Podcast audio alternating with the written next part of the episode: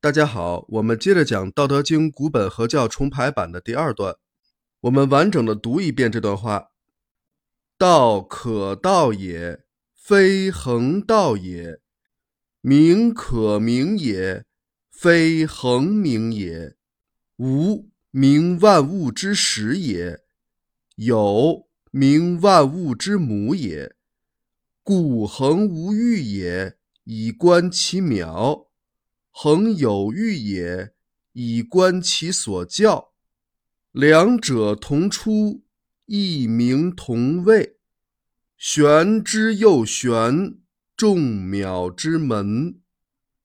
这段话的意思是说，道可以言说，并非永恒之道；名可以命名，并非永恒之名。无。名为万物之始，有名为万物之母，故而经常无欲，以观察其细微；经常有欲，以观察其所呼叫。两者一同出现，名称相异，但说的都是同一种东西，非常玄妙，是众多微妙事物的门径。这段话主要讲述的是无和有的名称和概念。这段话的重点并不是“道”字，而是无和有。虽然“道”字在第一句中出现了三次，但后边再也没有提到这个“道”字。人们一直以来非常重视的这段话，实际上讲的是无和有。老子是用“道可道也，非恒道也”来引出后边的内容。正因为道可道也，所以才有后边的洋洋洒洒五千言；又因为非恒道也，所以才引出了后边的非恒名也，以及接下来的两者同出，异名同谓。所以这句“道可道也，非恒道也”是一个很好的铺垫。通过这段话的阐释，我们知道了无和有共同指向了神秘的万物之源。这个万物之源，既是万物之始，又是万物之母；既是无，又是有；既非无，又非有。而这一对看似矛盾的无和有，就是人类探索宇宙、参透天机的众妙之门。老子还告诉人们，若想观察这个万物之源，可以无欲以观其微妙。也可以有欲以观其喧嚣，这两种方式都可以用来观察这个万物之源。所谓进入无欲，指的就是静心冥想的状态。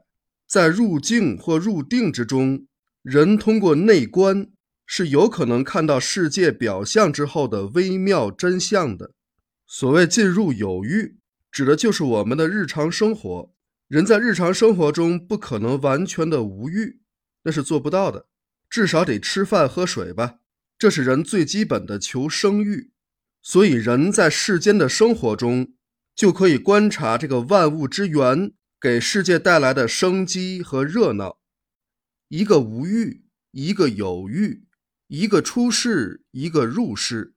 虽然方法不同，但也都是修道。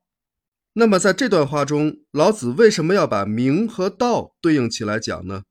为什么老子写完了“道可道也，非恒道也”，紧接着就是“名可名也，非恒名也”？名很重要吗？名的确很重要，因为人类只有通过对名的演绎，才能解释道。没有名，语言就无法表达。他要提醒人们的是，无论是用来解释道的名，还是道本身。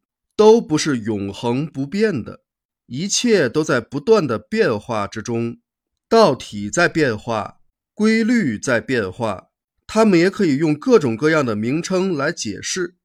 无论用什么名称来解释都没关系，重要的是他们所指的那个真实的东西到底是什么。所以不要执着于那个名称，而忽视了名称背后的本质。在这一段中，无和有。就是老子所揭示的本质，他们就是人类探索宇宙奥秘的门径。人类只有通过那扇众秒之门，不断的深入探索，才有可能越来越接近真实的大道。好，今天我们就讲到这里，感谢大家的收听，也欢迎您分享转发。需要纸质书的朋友可以关注我的公众号“道法自然文化”。好，我们下一讲再见。